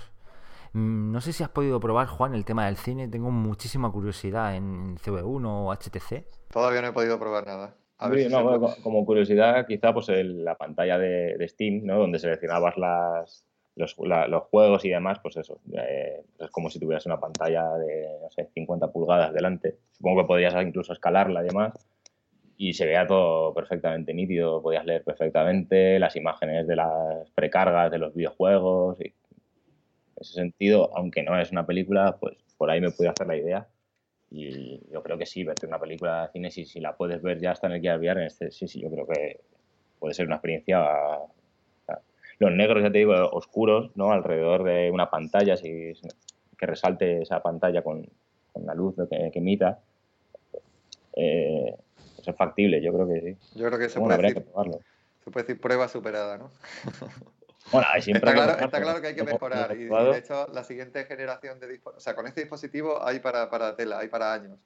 Estoy seguro que habrá dos, tres, cuatro años probablemente con el mismo dispositivo y el siguiente que estén desarrollando, que ya estarán trabajando probablemente en él, sí que vamos a notar una gran diferencia, serán pantallas 4K y todo eso va a mejorar muchísimo. Bueno, y yo creo que es muy difícil notarlo, como, sabéis, en el tema de los 90 Hz, pero así a nivel de fluidez, algún bajón, algún tema raro que os ocurriera. Eh, como... En las demos, en las demos que he probado yo, ninguna. Sí, sí. Totalmente, las demos van como la seda. Y eso que yo he probado con un ordenador que es el requisito, el básico, ¿vale? Este, el, dispositivo que yo tengo, el, PC que tengo, digamos que es el, mínimo para que una experiencia tenga que funcionar y funciona perfectamente. Imagino que uno ya de gama media o alta ya va como un tiro. Pero vamos, no hay nada de diferencia. Yo no he notado es que va, va lento, va con retardo, nada, nada. Todo va súper, súper hiperfluido y, y, y Álvaro pues seguro que lo confirma también. Sí, sobre todo en el, bueno, donde más puedes apreciar la, la precisión de los controles, evidentemente, es que en el, en el ahora mismo. claro, cometieron el error de dejármelo, probar un poquito y me, me explayé bastante. Y claro, probando un poco, pues esa, esa, esa precisión que puedes llegar a, a, tener desde un punto a otro en el espacio y pude unir puntos de, de, de uno a otro, realizar curvas en tiempo real, o sea, ningún retardo para nada. Incluso había trazos que tenían efectos visuales, ¿no? En plan con, con luces, con, otros dejaban chispas, otros hacían así como fuego y demás. Puedes componer, bueno, el componente creativo y la estimulación creativa que me supuso a mí, imaginaos. Pues, tú que eres, claro, tú que eres artista, te vuelves loco. Te vuelves loco porque ya os digo, se puede pues, dar trazos tridimensionales a tu alrededor, verlos eh, cómo va creciendo eso que vas haciendo. Y volviendo al tema, pues la precisión eh, en este de un punto a otro y demás, perfecta. Yo le hubiera puesto un, un pincel un poquito más, más fino, el más pequeño, para más detallitos todavía, pero, bueno, y lo que me da cuenta es eso, que bueno, en, en, esta, en, esta, en esta aplicación en concreto, cuanto más grande la habitación, mejor. Porque claro, ahí puedes hacer esos detalles que, que dependen del, del, grosor mínimo que da esa eh, aplicación en sí. Una cosa que os quería preguntar a los dos, ¿qué tal lo lleváis con el, con el cable de HTC Vive? Porque claro, movéis a escala de habitación, para adelante, para atrás, y ya mucha gente dice que, que desarrolla un sexto sentido y que, bueno, no lleváis tanto tiempo con él, claro, pero, pero dice que hay gente que desarrolla un sexto sentido y que ya cuando va andando sabe exactamente cuándo tiene que levantar la pierna, sabe dónde está el cable. ¿Cómo lo lleváis de momento? Más o menos es eso, ¿eh? O sea, no es, directamente el sexto sentido, pero, por ejemplo, yo al principio, Gonzalo me lo puso así por delante del hombro y lo tenía, en, lugar de dejándolo caer hacia atrás, lo tenía por, en el pecho. Y según la, la experiencia, pues es, es, es cómodo porque lo tienes en contacto con el pecho todo el rato, sabes más o menos dónde está y, ya digo, si no empiezas a dar vueltas, es lógico que puede ser engorroso según pues, la, pues, lo que el, juego, que lo que se desarrolle de, aquí de aquí en adelante, ¿no? Pero suena muy enfermizo lo del sexto sentido ese, suena muy enfermizo. Sí, no, pero claro, es que estás, es que eh, quizá eso pues, puede romper la experiencia también, porque claro, no dejas de estar en contacto con eso inconscientemente, porque sí es verdad que dices, no, no me he dado ningún golpe, porque yo ahora trato de recordar y es verdad que en ningún momento me enredé y, estaba pendiente, claro. usaba, usaba esa expresión literalmente. Dice, se desarrolla un sexto sentido. Es que según las estados lo has dicho, digo, pues más o menos podría ser esa definición, ¿no? de hecho, luego cuando vas a lavar el coche con la manguera esta, que a veces no sabes cómo ponerte, que te da, luego es una máquina ahí lavando el coche después de utilizar el Vive.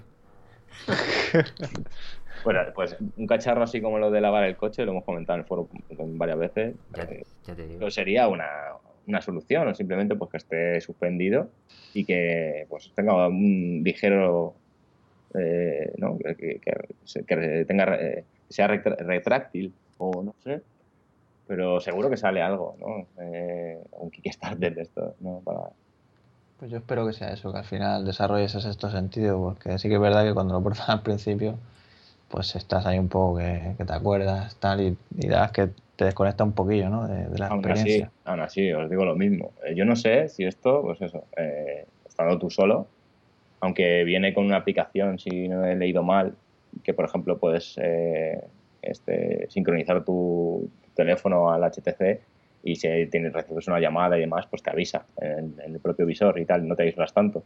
Pero aún así, claro, ya no es porque te sujeten el cable, sino por el hecho de aislarte tanto uno solo en su casa, pues dice, bueno, voy a poner esto.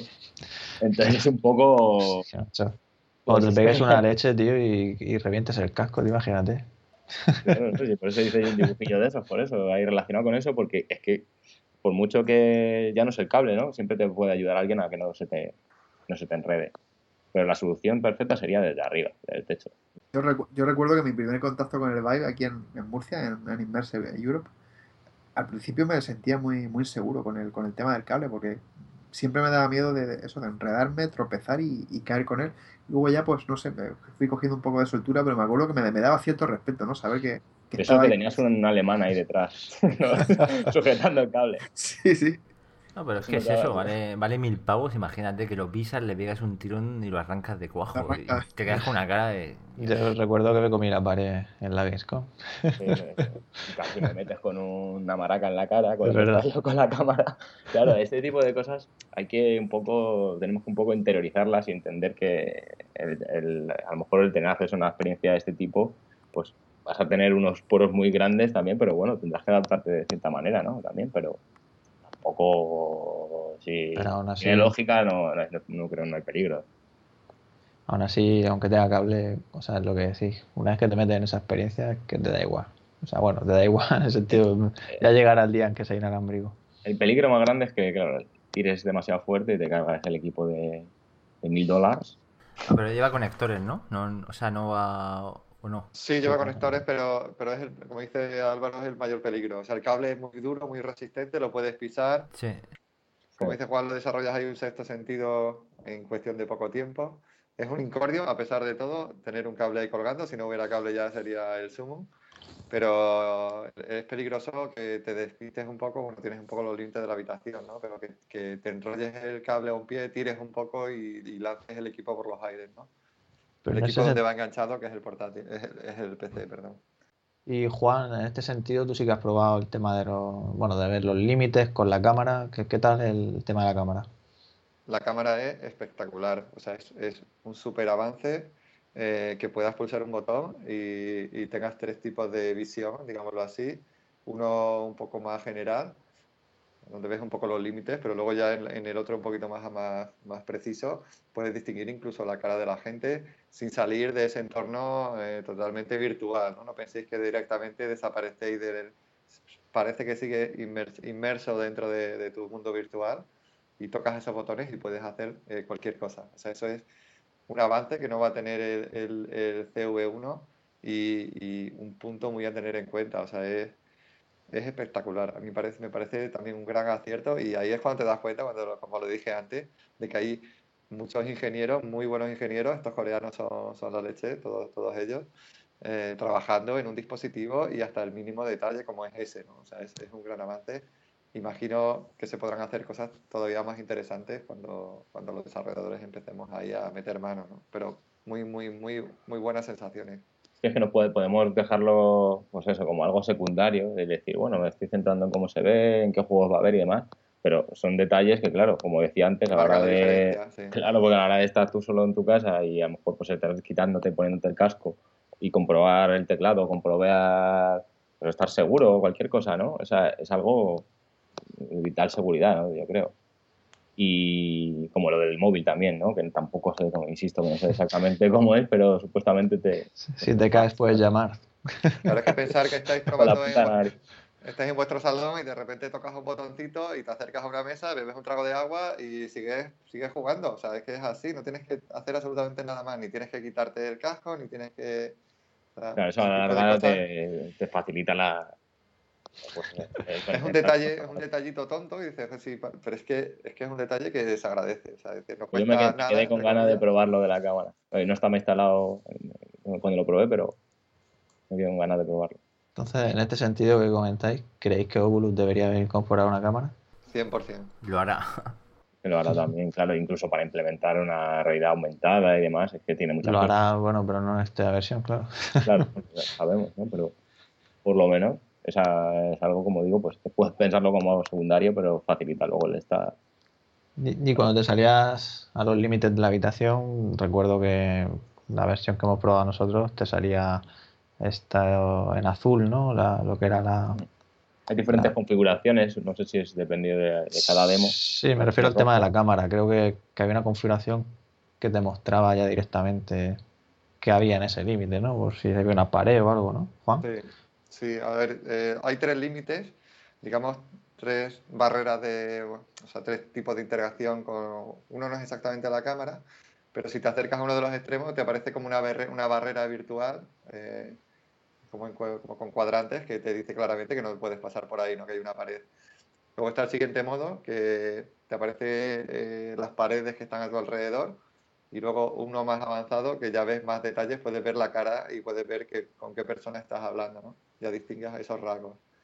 Todo muy eh, virtualizado, ¿no? Todo muy como en un ambiente muy virtual, muy chulo, muy conseguido. Antes, Juan, has hablado de las conexiones que van al equipo y, bueno, sabemos ya que, ese, que el requisito mínimo dice un USB 2.0. ¿Qué, ¿Qué, conexiones lleva exactamente tú que lo has, instalado? Pues esto es todo bastante sencillo y muy simple. Las, eh, las cámaras que detectan el posicionamiento van conectadas simplemente a la electricidad. No necesita, aunque lleva un cable de unión para sincronizarla, no es necesario. Solamente alimentación los mandos, como sabéis, eh, no, no, llevan tampoco ningún cable, son totalmente inalámbricos. Y luego el casco simplemente hacia el PC lleva la fuente de alimentación, un HDMI y, un USB. Nada más, no se necesita nada más. Con lo cual, no se necesita como el Oculus que da varios, varios eh, USB 3.0, que no recordar.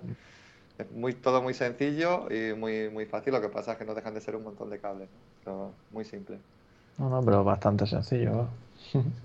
Vale, y vamos a hablar ahora un poco de, en cuanto al audio, en principio audio 3D, sonido binaural, ¿habéis podido probar algún avance en este sentido con HTC Vive? Bueno, que viene con esos auriculares, ¿no?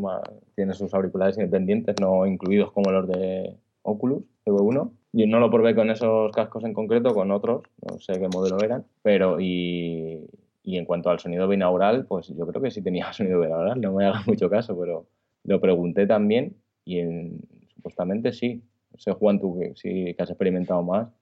Pues yo creo que HTC, eh, con respecto al audio, ha pasado un poco de, querer eh, insertar unos, unos auriculares y ha dicho cada uno que se busque un poco la vida, sobre todo después de aquella polémica que hubo que también, ¿no? que la gente comentaba que cuando salió el casco que, que lleva Oculus, pues que no sería de la calidad suficiente o que no lo veían bien, etcétera, y bueno, han dicho, vamos a dar unos cascos simplemente para que lo puedan probar son unos cascos de un teléfono móvil normal y corriente.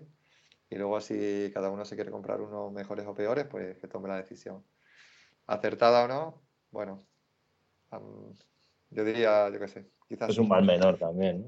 sí, es un mal menor. Ya tiene unos auriculares, pero claro, no deja de ser, pues eso, eh, buena idea o buena intención el que vayan incluidos directamente para que bueno, para que nadie cometa la, pues, pues la, de decir, no, no me la voy a poner, o sobre todo al principio, si es la primera vez que lo prueba y demás, para que la, experiencia sea lo mejor posible, ¿no? En este caso ya digo yo, pues eso, no, no pude apreciar muy bien si era, si era, yo me hubiera subido el volumen a tope y además no pude apreciar si era binaural y demás. Yo creo que hoy por hoy, además, todavía la gente no, no apuesta mucho por el sonido. O sea, el sonido yo creo que es importantísimo. Y más es, muy, importante, pero queda como en segundo plano generalmente. O sea, no. Para empezar, los propios fabricantes, como veis, que sí, Oculus ha dado cierta importancia, pero HTC ha dicho, bueno, el sonido cada uno se busca la vida y ahí un poco está subestimándolo y, en general no, no, la gente no le da la importancia realmente que yo creo que tiene. Yo hace un par de días, por ejemplo, aluciné literalmente con, probando con la, con la guía con la guía VR y puse, creo que fue de Dreadhalls, me lo puse con cascos y bueno, me alucinó, la, me alucinó el sonido binaural, el sonido 3D, o sea, que se oía clarísimamente cuando te venían por detrás. Muy bien, muy bien, muy currado y, pensé en esto, digo, joder, qué, pena que, que, que, la gente no, no se preocupe, no cuide tanto el tema del audio con, con, lo que ganan, ¿no? Cuando, cuando oyen las cosas venir de donde tienen que venir, no solamente a la izquierda y a la derecha, que eso sí que lo hace todo el mundo, pero oírlo detrás, o sea, a mí me alucinó que, que un cacharrillo como, como un teléfono móvil con, una guía, sí que, sí que implementen el, sonido 3D. A mí me parece un acierto que Oculus haya puesto esos cascos ahí. Los puedes quitar si tú te quieres poner unos mejores. Y yo creo que los juegos iban a salir todos con sonido binaural y, es una pieza importantísima para mí, más que la imagen. Sería un error, desde luego sería un error no, no hacerlo así. Es que es otro canal visual. o sea, Muy importante. Yo eh, lo noté mucho en, cuando me probé las, eh, las de Sony, las PSVR, y, y notabas que había alguien detrás y te dabas la vuelta, ¿no? ¿Qué está pasando ahí detrás, no? Esa de miedo que tuve que cerrar los ojos era impactante, sí.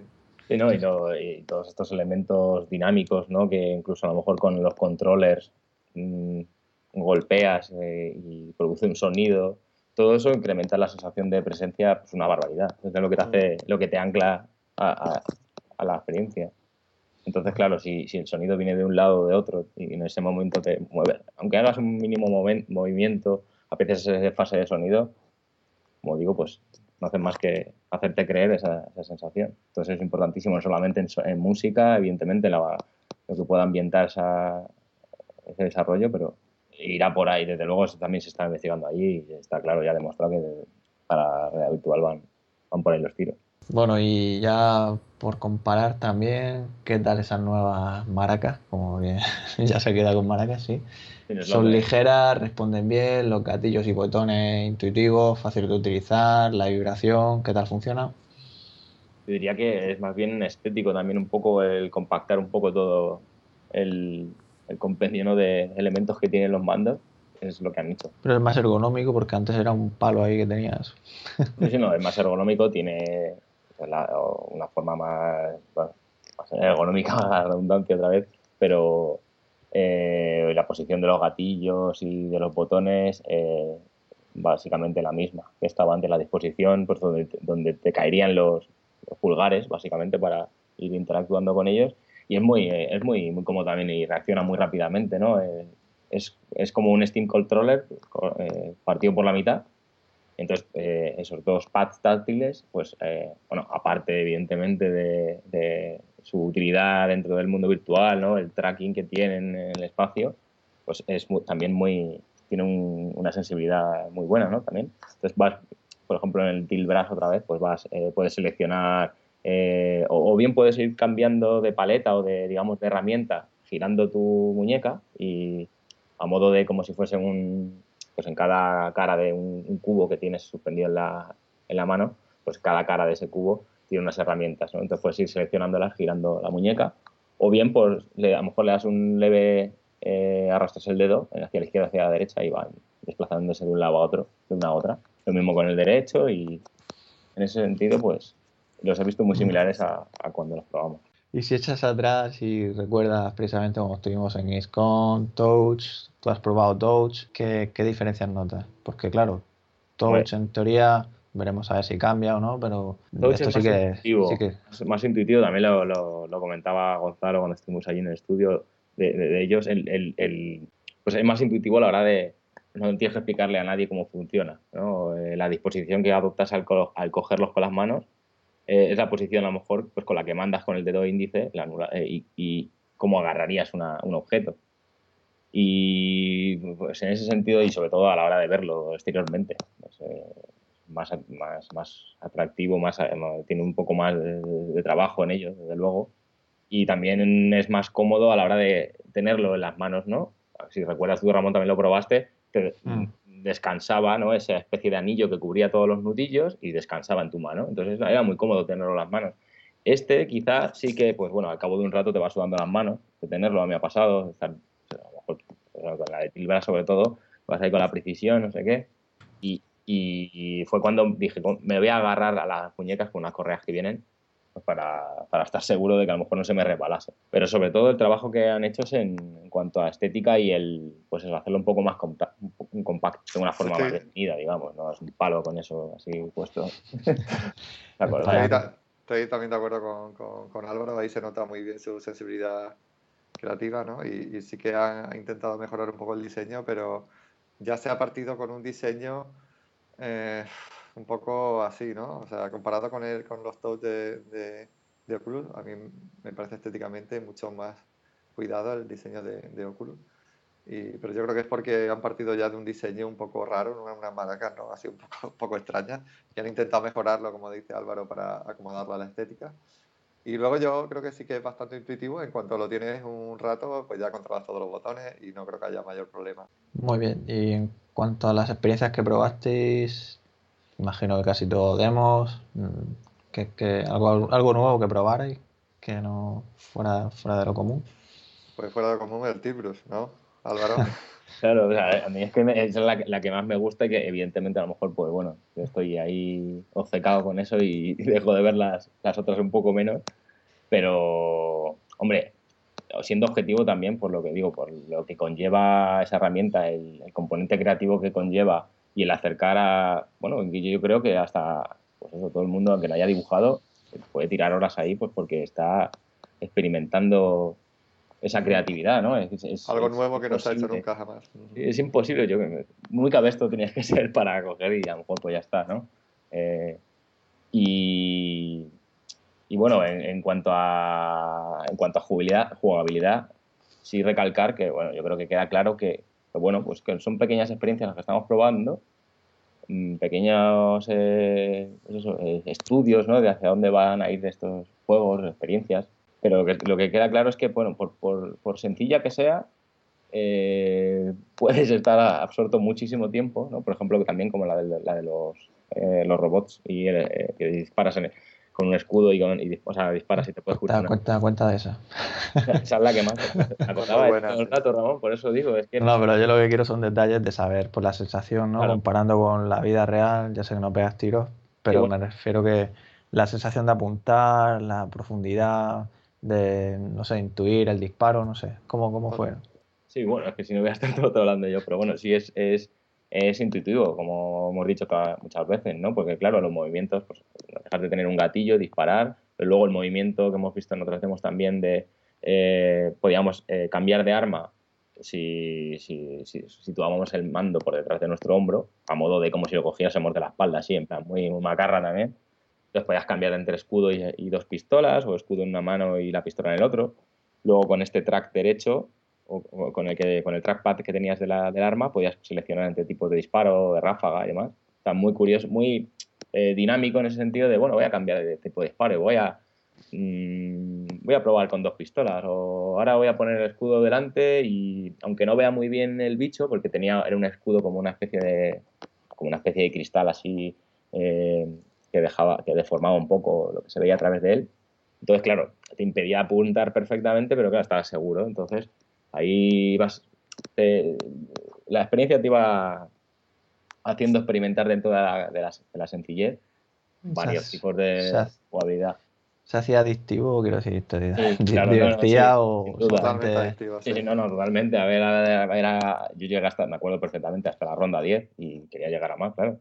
Pero claro, también éramos más, más personas. y- pero sí que, pues lo, insisto, o sea, puede ser una mecánica sencilla, esto dentro de, de un complejo, de un proyecto más grande, con diferentes mecánicas dentro de un juego, evidentemente más grande o más. O sea, bueno, pues una locura, ¿no? O sea, desde luego que sí que eh, éramos tíos de 30 años ahí, pues viciadísimos. Sí, yo, yo me parece increíble cómo alguien, o sea, sí, con nuestras edades, ¿no? Me refiero, tampoco somos viejos, pero cómo puedes estar disfrutando de un juego como, como, Job, como el Job Simulator, ¿no? O sea, una, una cosa totalmente que parece Bueno. para niños y cómo puedes estar ahí y el tiempo que quieras ahí interactuando con todo, ¿no? Es increíble, sí. Digo, Job Simulator también me gustó mucho. Por el- pues, es muy sencilla, ¿no? También, o bueno, depende de las mecánicas que vayan metiendo. Supongo que irán, van metiendo más, más, más trabajos y más cosas que hacer. Pero a priori, lo primero, bueno, como tienes tantos elementos Mm. interacti- interactivos delante de ti y quieres ir probando, pues sin darte cuenta dices, bueno, es que estoy haciendo aquí cosas. Pues eh, nuevamente pues estás todo el rato sintiendo esa, esa presencia, incluso pues en este caso con los vibradores, que en el caso de, Job Simulator, cuando agarras los, algún objeto, tiene vibración y demás, tienes una, una respuesta áptica, ¿no? Lo que cabe. Muy bueno. Lo que dice eso, que al principio te pones a hacer tonterías, venga, tiras cosas, no sé qué, Sí, y te olvidas de lo que es el juego en sí, que Claro. luego hay que hacer otras cosas, ¿no? Sí, lo habrán comentado incluso en la mesa redonda esta de desarrolladores que, que, bueno, está una cosa que pasa muchas veces, a lo mejor tienes un, un, un menú delante o una especie de tutorial o una frase, algo escrito que te está diciendo lo que hacer y claro, nos pasa a todos que nos quedamos flipados con, con el resto de cosas que tenemos alrededor y no, y no estás leyendo, te está diciendo, pulsa esto y no lo haces. ¿no? Entonces, claro, la demo no avanza y te dice, ya te viene otro tío y te dice tal. Pues este es el ejemplo perfecto porque, claro, tienes tantas cosas que, Esto de, lo de Estudios Futuros nos te echarían ya de allí, ¿no, Álvaro, al final, ¿no? No, no, con Tilfras eh, ya me tuvieron que quitar el casco.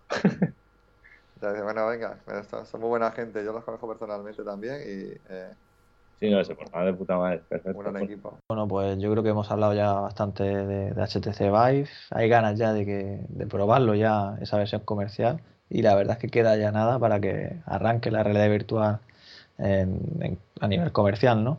porque el 28 de marzo ya se envía a Oculus y principio de abril, pues lo mismo con HTC Vive. Una Así que uno y otro. Sí, sí, sí. Ya, Así está, ya que- por fin, ya llegando el momento que todo el mundo espera, ¿no? De poder... De que no esté al alcance solo de algunos desarrolladores, yo O- ser uno de esos o-. Oculus, o- Oculus llegará muy poquitos ahora en marzo, pero bueno, ya poco a poco. Y bueno, que todo aquel que lo haya precomprado y tal, pues me imagino que ya estará con, con todo preparado o, ya pensando, ¿no? Apartando muebles, apartando muebles todo el mundo. Preparando, sí. Perfecto, pues llegamos a este final de Robcast, eh, muy interesante como siempre y vamos a agradecer a nuestros invitados toda la gran información y yo creo que ahora tenemos aún más ansia de que llegue estas fechas que están ya tan cerca. Muchas gracias Juan por asistir de nuevo a un Robcast. Gracias, muchas gracias a vosotros. Fue un placer y un saludo a todos los robianos. Y también a ti Álvaro, muchas gracias. Gracias a vosotros por invitarme el Charlotte, como siempre. Y que no se me olvide, gracias a, a Estudio Future que nos invitaron para, mí, para probar el HTC. Y un saludo a todos los que estáis por ahí. Diego, J, a todo el mundo, que no se me olvide nadie. Y un saludo a Robiano también.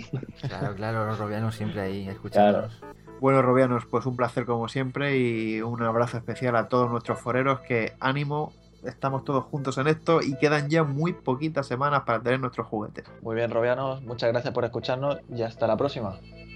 Thank you.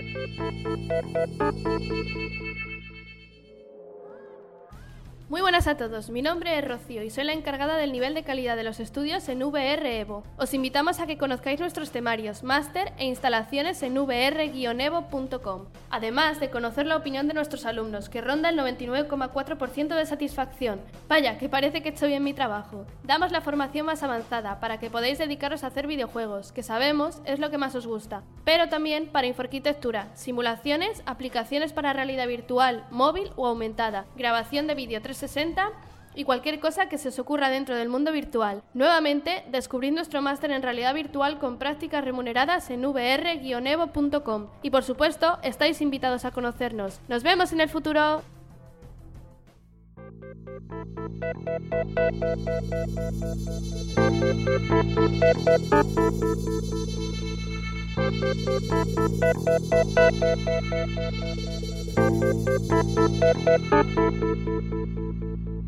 Thank